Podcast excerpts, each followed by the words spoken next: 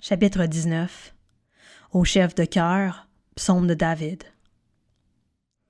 Le ciel raconte la gloire de Dieu, et l'étendue révèle l'œuvre de ses mains. Le jour en instruit un autre jour, la nuit en donne connaissance à une autre nuit. Ce n'est pas un langage, ce ne sont pas des paroles, on n'entend pas leur son. Cependant, leur voix parcourt toute la terre, leurs discours vont jusqu'aux extrémités du monde, où il a dressé une tente pour le soleil. Et le soleil, pareil à un époux qui sort de sa chambre, s'élance dans la course avec la joie d'un héros. Il se lève à une extrémité du ciel et termine sa course à l'autre extrémité.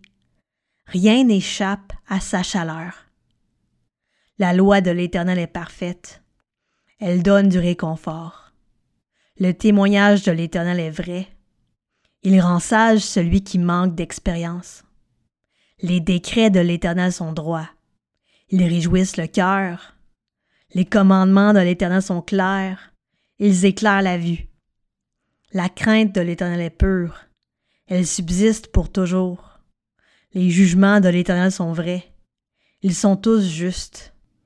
Ils sont plus précieux que l'or, que beaucoup d'or fin. Ils sont plus doux que le miel même le miel qui coule des rayons. Ton serviteur aussi est éclairé par eux. Pour celui qui les respecte, la récompense est grande. Qui discerne ses erreurs? Pardonne-moi celles que j'ignore. Préserve aussi ton serviteur du sentiment d'orgueil, qu'il ne domine pas sur moi. Alors je serai intègre. Je ne commettrai pas de grands péchés.